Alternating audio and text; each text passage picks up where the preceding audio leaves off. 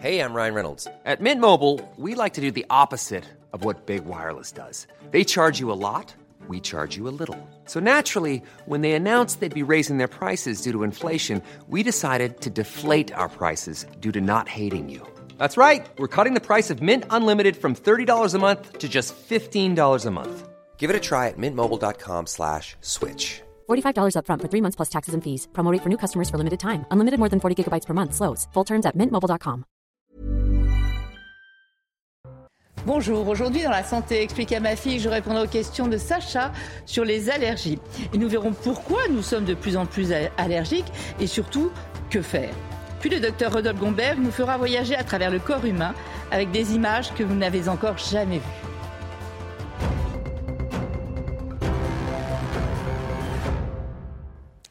Alors Sacha, on s'intéresse aujourd'hui aux allergies. Euh, aux allergies, on va le voir, elles sont en nette augmentation, une progression incroyable.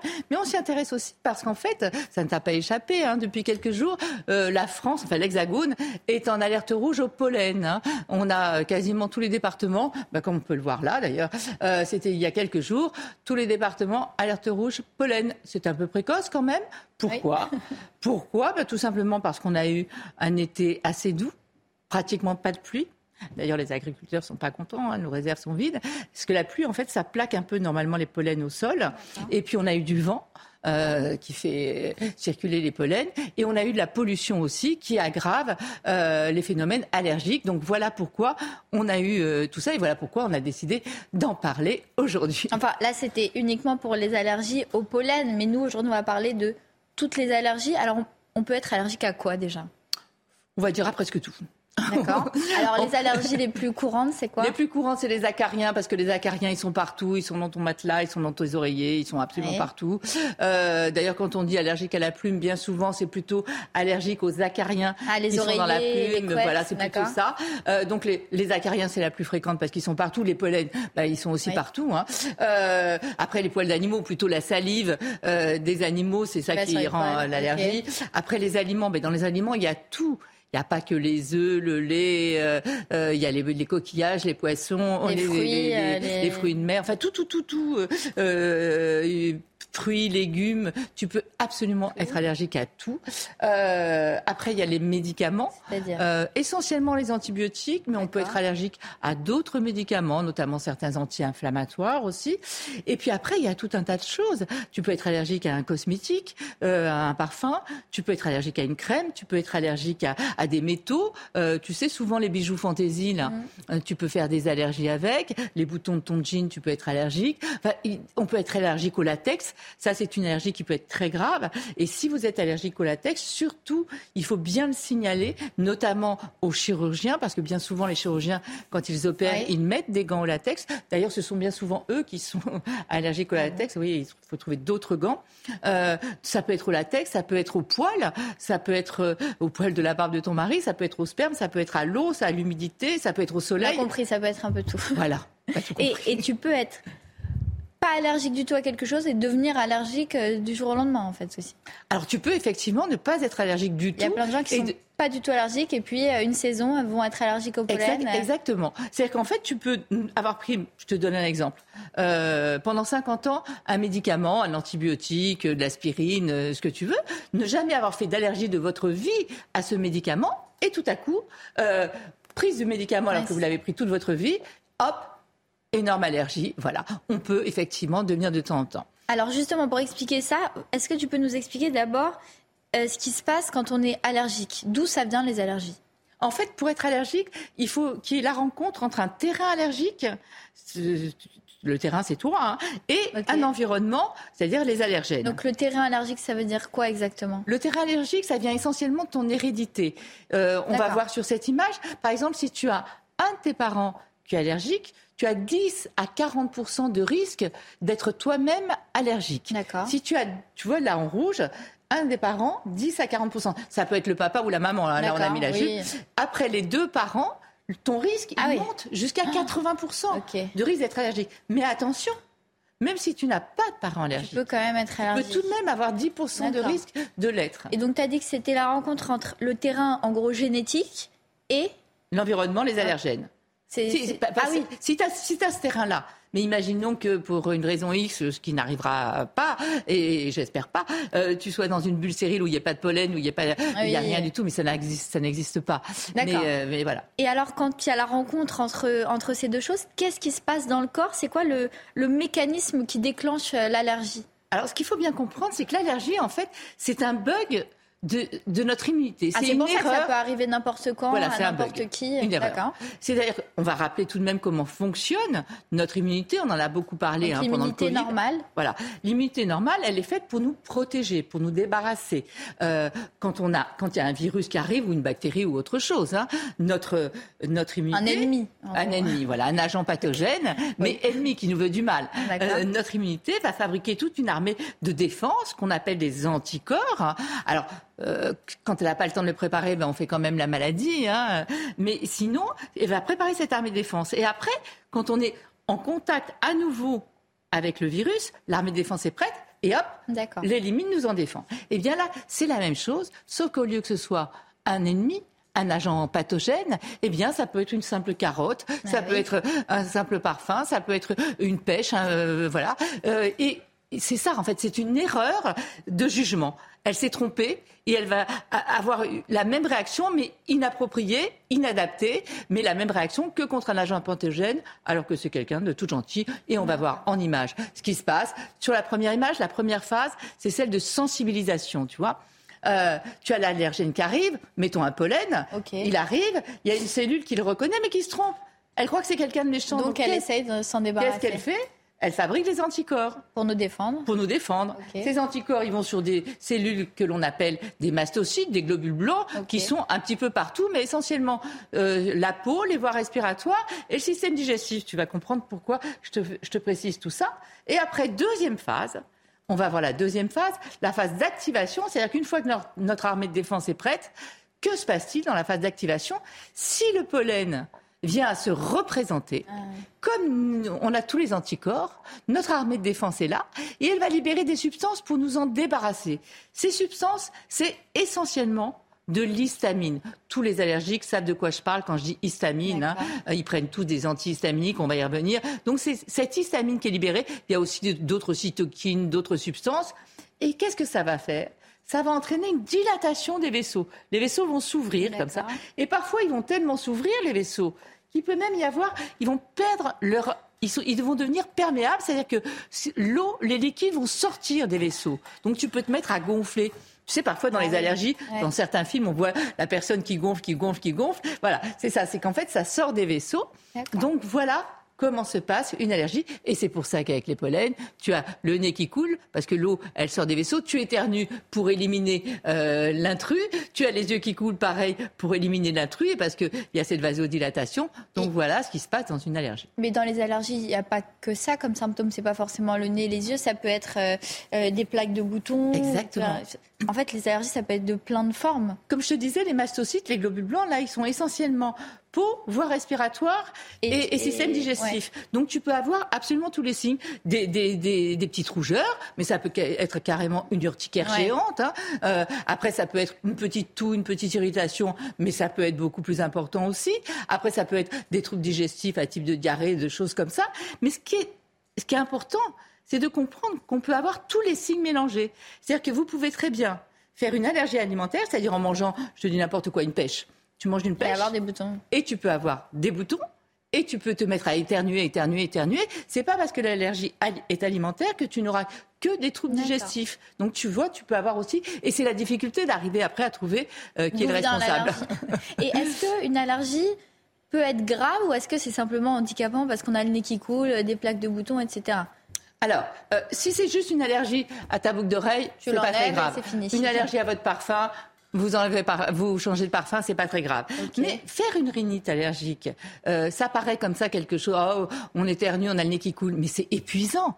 Ceux qui sont vraiment, qui font des rhinites, euh, notamment tous les printemps et encore plus précocement, euh, le savent. On est fatigué, on n'arrive plus à se concentrer, on n'arrive plus à travailler. C'est épuisant d'être en permanence comme ça. Tu as l'impression d'avoir la tête comme ça. Oui, mais il n'y a pas de caractère de gravité, de, de danger. Si, parce qu'en fait, on sait que 30% des rhinites allergiques peuvent se transformer en asthme. On sait que ah, certaines allergies peuvent donner de l'eczéma.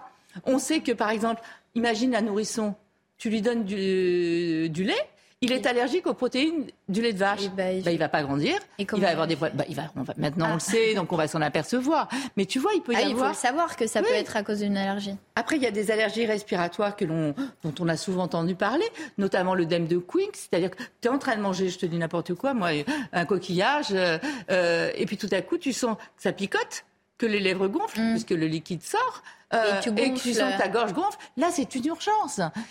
tu vois, ah, ça peut être plus respirer. Voilà. Et puis il y a le fameux choc anaphylactique. Alors le choc anaphylactique, c'est en fait une réaction allergique généralisée. C'est-à-dire qu'en fait, tu as tout en même temps.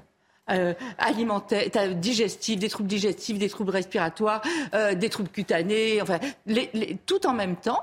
Et puis surtout, c'est une urgence vitale parce que tu ne peux plus respirer. Tes, vaisseaux, donc comme je t'ai dit tout à l'heure, se dilatent. Mais là, ils se dilatent tellement les vaisseaux que vous n'avez plus de tension, la tension baisse, ça peut provoquer un arrêt cardiaque, ça peut provoquer une perte de connaissance, un coma. Donc là, ce qui est important, Qu'est-ce qu'on fait? C'est une urgence, mais on va donner un produit qui s'appelle. Alors d'abord, on appelle le 15, on appelle euh, vraiment, c'est une urgence vitale. Hein, mais surtout, moi, ce que je conseille, c'est à tous les allergiques d'avoir toujours sur eux ce qu'on appelle un, c'est de l'adrénaline, c'est un stylo auto-injecteur.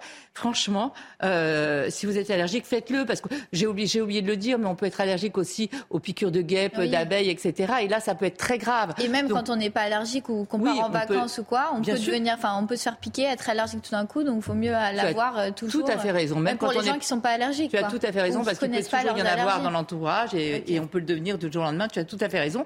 Et donc, il suffit de, désamorcer le, truc. On se pique, on peut même se piquer à travers le chemisier, à travers le jean. Enfin voilà, c'est une urgence. Et en fait, ça fait tout le contraire de l'allergie. C'est-à-dire qu'au lieu d'être vasodilatateur, ça va tout de suite resserrer les vaisseaux et donc, ça va tout de suite euh, faire que vous allez aller mieux en quelques secondes. Hein. C'est incroyable. Et donc, à part ce, stylo euh, auto-injecteur d'adrénaline, est-ce qu'il y a des traitements qu'on peut mettre en place pour euh, ne pas être allergique? Alors déjà, il faut trouver le coupable. Donc ça, c'est important. Et comment on fait pour le trouver Alors, euh, à part si on a déjà été allergique, mais tu peux, tu peux aller faire des tests chez un allergologue. Il va faire ce qu'on appelle des prick tests, c'est-à-dire qu'en fait, il va te faire plein de petites, euh, de petites, il va te mettre des petites gouttes comme ça. Euh, ben, tu vois, on voit bien là. Il quadrille euh, et puis il va mettre des petites gouttes de produits contre placebo, c'est une goutte de glycérine pour voir où il y a rien, si rien ne se passe et où là, c'est peut-être, je te dis n'importe quoi, un des chats, chien, cheval, ah, voilà. Donc les allergènes on va voir si ça réagit ou pas. Et donc déjà, trouver le coupable. Après, si on peut, éviction du coupable. Oui. Bah oui. Alors, je sais que c'est très difficile quand c'est un animal de se séparer de l'animal, mais c'est quand même. Non, mais c'est surtout très difficile quand c'est le pollen ou les acariens et qu'il y en a partout. Alors, tu as tout à fait raison. C'est possible dans certains cas, mais pour le pollen, c'est ah très compliqué. On sort plus de chez oui, nous. mais alors là, on peut déjà donner des petits conseils. Si vous êtes allergique au pollen, tous les printemps, ce que vous pouvez faire, c'est éviter de sortir toute la journée où là, les pollens sont un peu partout éviter, mettre un chapeau, une casquette, des grosses lunettes, éventuellement le masque. Hein. Au Japon, c'est ce qu'ils font au moment au printemps avec les, cerisiers en fleurs. Hein. Euh, mettre le, masque. Après, surtout quand vous rentrez chez vous, euh, c'est pour ça que nos grands-mères avaient toujours dans l'entrée, tu sais, tu pouvais poser tes vêtements euh, quand vous rentrez chez vous, parce que le pollen, les pollens, ils restent partout. Vous accrochez vos vêtements, éventuellement. On enlève tout. Non. on a on, éventuellement faire un petit lavage de nez pour les pollens qui sont coincés dans le nez. Ben oui, sinon vous continuez. Et dans la barbe. Et dans la barbe, rincer ses cheveux. Oui, exactement. Après, il faut éviter de rouler en voiture avec les fenêtres ouvertes. Enfin, tu vois, des petits conseils de bon sens, quoi. Hein. Et est-ce qu'on peut se faire désallergiser Désallergiser. si, si, si, tu as raison, ça s'appelle pas comme ça, mais on peut se faire désensibiliser. Voilà, désensibiliser. Voilà, et c'est très important, parce qu'avant, ça avait une mauvaise presse, la désensibilisation, parce qu'il fallait faire des piqûres, mm. c'était long, etc. Maintenant, ça a tout changé. C'est-à-dire qu'en fait, maintenant, on a des produits très efficaces, et surtout, à prendre en comprimé sous la langue. Ah Éventuellement, des petites solutions en liquide, et par exemple, pour les, les hyménoptères, les, les guêpes, les, les abeilles, ah etc., vous arrivez à vous faire désensibiliser et à guérir de l'allergie. Donc ça, euh, pour des allergies qui peuvent être graves, c'est quand même pas mal. Donc il faut le faire, c'est un peu long, 3-4 ans, mais ça marche. Et je reviens sur ce que tu as dit tout à l'heure. Tu nous as dit que les allergies, elles étaient en augmentation. Alors comment ça se fait? Elles sont en augmentation euh, terrible. Hein, mais pourquoi? C'est dû à quoi? Alors, elles sont en augmentation. On va voir les chiffres quand même, parce que c'est assez impressionnant. Hein. En 70, ah il y avait 3% euh, de personnes allergiques. En 2010, 30%. En 2050, 50%. Donc ah, il, y aura en 2050. Il y aura, pardon. Et il y aura, c'est l'OMS qui annonce ça. C'est-à-dire qu'une personne sur deux sur la planète allergique, sera allergique. Pourquoi? Pourquoi? Parce qu'en fait, notre immunité n'est plus habituée à travailler. Grâce ah au vaccin, et tant mieux. Grâce à l'hygiène, et tant mieux. Aux médicaments. Grâce euh, aux médicaments, et tant mieux. Mais aussi, et là, pas tant mieux du tout. je parle plus français. Mais euh, euh, le réchauffement climatique comme on l'a vu tout à l'heure. La saison des pollens, maintenant, elle va être de plus en plus longue, plus la pollution qui aggrave énormément. Donc, tu vois, il y a toutes ces raisons. Mais surtout, ce qu'il faut comprendre aujourd'hui, c'est que euh, il faut, faut pas, laisser les allergies. Voilà, euh, faut pas banaliser l'allergie. Un chiffre incroyable. Euh, L'Institut Pasteur nous dit que euh, entre le premier symptôme d'une allergie et première consultation chez un médecin, 7 ans. Ah Sept ans de délai entre les deux. C'est qu'en fait, les gens ont tendance à banaliser l'allergie, à penser que c'est pas grave, à penser que voilà, c'est une fatalité. Non, il faut absolument consulter. Il y a toujours des solutions, il y a toujours des choses à faire, et surtout pour éviter que ça ne s'aggrave.